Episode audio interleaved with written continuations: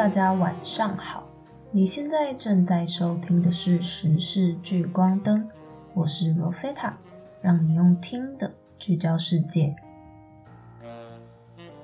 不知道大家有没有在关注这次二零二二的北京冬奥呢？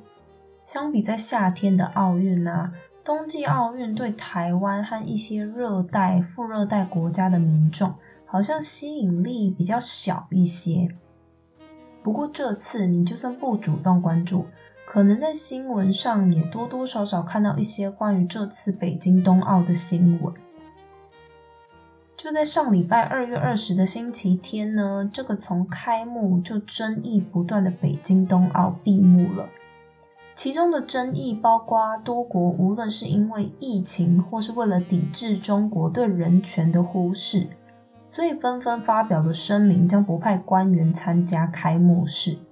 还有开幕式时的韩服争议，有一名代表中国传统少数民族的表演者，穿着了韩国的传统服饰，被韩国民众批评为文化掠夺，以及中国限制运动员言论、舆论操控的问题。还有俄罗斯选手的禁药问题处理和许多参赛运动员背后的国籍，他们选择代表了什么国家参赛所造成的讨论。当然，还有许多在冬奥中大放异彩的亚裔运动员。那我们今天呢，就把焦点放在他们身上，和大家一起聊聊冬奥赛场上。这些有点陷入中美政治和民族主义漩涡的华裔运动员吧。连续两届冬奥会，代表美国参加单人比赛的六名花样滑冰选手当中啊，有四名是亚裔美国人哦，分别是陈凯文、陈威、刘美贤和周之芳，而第五名呢？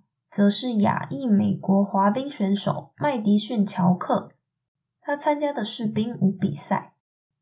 在美国，亚裔大约占了美国人口的七 percent 左右，但是大众呢，通常不会把亚裔与体育运动联想在一起。不过呢，花样滑冰现在显然是一项亚裔美国人的运动，在美国各地的冰场和比赛中啊。亚裔的比例明显高于其他的族裔。渐渐的呢，他们改变了这项直到一九九零年代以前几乎都是属于白人的运动。我认为代表性真的很重要。华裔美国人陈威说，他也是二零一八年冬奥会代表队的成员。当时十四名花滑选手中有七名是亚裔美国人。他认为能在电视上一直看到像他们这样面孔做出非常酷的事情，对一个年轻的孩子来说是非常有用的。十六岁的刘美贤曾获得两次美国滑冰冠军。他之所以开始滑冰，部分原因是他的父亲刘俊，三十年前从中国移民到美国后，就成了关颖山的超级粉丝。关颖山是美国华裔花式滑冰运动员的美国官方亲善大使，他的祖籍在广东中山，曾于一九九八年和二零二零年两获奥运奖牌，五获世界冠军，九获全国冠军。陈婷婷、克里斯蒂、山口和关颖山这些华裔美国籍的运动员呢，都是在加州长大的，那里有相当多的亚裔人口。如今呢，仍是这项运动重心。陈凯文、麦迪逊·乔克、刘美贤和周之芳都出生在加州。二零零五年，关颖山在加州阿特西亚开了一家溜冰场，很快呢就吸引了当地的亚裔家庭。目前在南加州当教练的陈婷婷说，她的学生中啊，有四十 percent 的是亚裔。加州人不仅代表美国参赛，来自洛杉矶的朱毅在二零一八年赢得美国少年赛冠军后，他今年呢也有代表中国参赛。有些人认为亚裔啊之所以在这部分更优秀，是因为他们的身材往往更娇小，或者是说呢，因为他们的父母要求非常严格。这其实有一点像是我们亚洲的刻板印象吧，也就是所谓的亚洲虎爸虎妈。甚至有一些亚裔美国人自己也这么说，但是专家倾向于直接否定这些说法。每个种族都有能在花样滑冰中取得成功的体型。加州州立大学富勒顿分校教授体育社会学课程的克里斯蒂娜曾说：“是文化接受度、社会压力或社会结构性力量和制度使其成为可能的。”在解释为什么亚裔美国人在花样滑冰方面特别容易取得突破，而美国其他少数族裔却比较不能做到的时候啊，人们呢通常倾向认同一个因素，因为花样滑冰花费昂贵，而东亚人呢作为一个移民的群体，在美国拥有最高的平均家庭收入，而长期以来呢。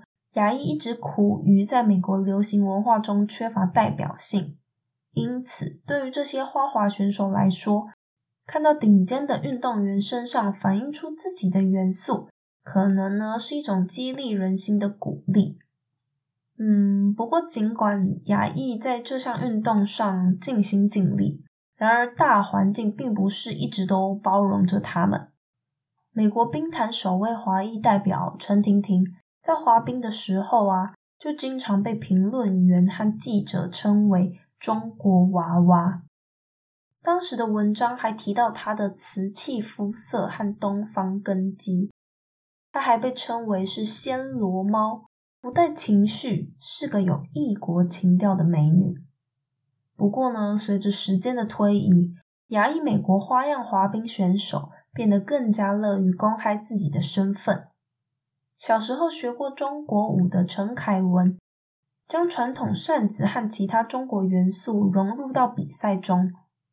而这个赛季呢，他选择了梁山伯与祝英台小提琴协奏曲，他称之为一部中国经典。我认为我的种族和文化背景对我个人产生了巨大的影响，即使在滑冰方面也是如此。他说。这些一直都激励着我，确实让我为我是谁以及我成为了什么样的人而感到自豪。在这次冬奥赛事中啊，除了亚裔美国人，也有在美国出生并且选择为中国参赛的选手，像是谷爱凌和朱毅。其实呢，两个人的年龄是差不多的，都在美国出生长大。并且都代表中国队参赛。不幸的是，朱毅在比赛过程中摔倒，结果他遭到大量中国网民的嘲笑和辱骂。像是话题标签“朱毅摔了”，在新浪微博上的点击量就超过两亿次。很多评论者说他脸都不要了，摆烂、尴尬，甚至有人对他能被选入中国国家队表示非常不满。质疑他能在选拔赛中脱颖而出，和他的出生啊、成长在美国有关系。朱毅在二零一八年就已经放弃美国国籍，加入中国队。在二月六日的比赛上场之前，他明显是非常紧张的。之后他起跳太早，落下后撞到护墙上。二月七号比赛中，他又连续的摔倒，他强忍着泪水完成了比赛。赛后忍不住当众落泪。比赛结束后，他说：“我想我感受到了很大的压力，因为我知道中国每个人都对参加团体赛女单选手的选拔感到相当惊讶。我真的很想向他们展现我的能力，但不幸的是我没有做到。其实这也让今后更多有意放弃外国国籍。”为中国效力的规划运动员们多了一层的心理压力。从这开始，只有赢得比赛，才能证明自己的实力，赢得中国观众的心。在朱毅遭到网络捧杀的同时啊，形成鲜明对比的是美国出生的运动员谷爱凌在中国受到的追捧。谷爱凌在二月八日的自由式滑雪大跳台项目中拿下了冠军，成为了中国媒体报道和网民追捧的当红明星，甚至呢被冠上了“冰雪公主”的美称。十八岁的谷爱凌经常这样回答关于她决定为中国参赛的问题：“当我在中国时，我是中国人；当我去美国时，我是美国人。”我觉得这是一个很高情商的回答。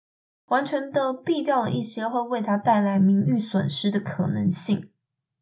尽管谷爱凌在中国受到了热烈的追捧，但其实她也如在走钢丝一般。到目前为止，她一直都拒绝回答人们反复提出她是否放弃了美国护照的问题，因为中国是不允许双重国籍的。而比赛失利，被网络暴力说“滚回美国”的朱毅。其实早在二零一八年就放弃了美国国籍。出生于加州的滑冰运动员朱毅，第一次代表中国出场时，他在冰上摔倒。中国社交媒体用户告诉他滚回美国。当谷爱凌为中国赢得滑雪金牌时，中国人民将他视为民族的骄傲。当然，在他出生和受训的美国。也有一些保守的政治评论人士称他忘恩负义，而这些国籍的争议也引起了网民的讨论。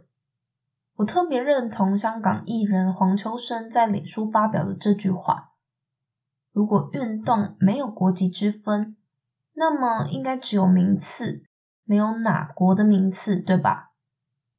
其实，运动员们纷纷为了自己的国家出征运动场。无论输赢，都是经过大把的辛酸血泪。民众激动的希望选手们赢得比赛，即使选手们不是在他们自己的国家训练的。但是，只要赢了，就是完美的中国人；输了，却说他们应该滚回美国，这不是大大的讽刺吗？有观察人士认为，如果说之前的中国男足比分，输给越南队，让中国球迷们怒其不争。那么朱毅失误引发的众多负面批评，除了反映中国崇尚成功的社会心理外，还反映出观众对体育当局选拔运动员过程的不信任，而民众呢，也大大的缺乏了运动家精神。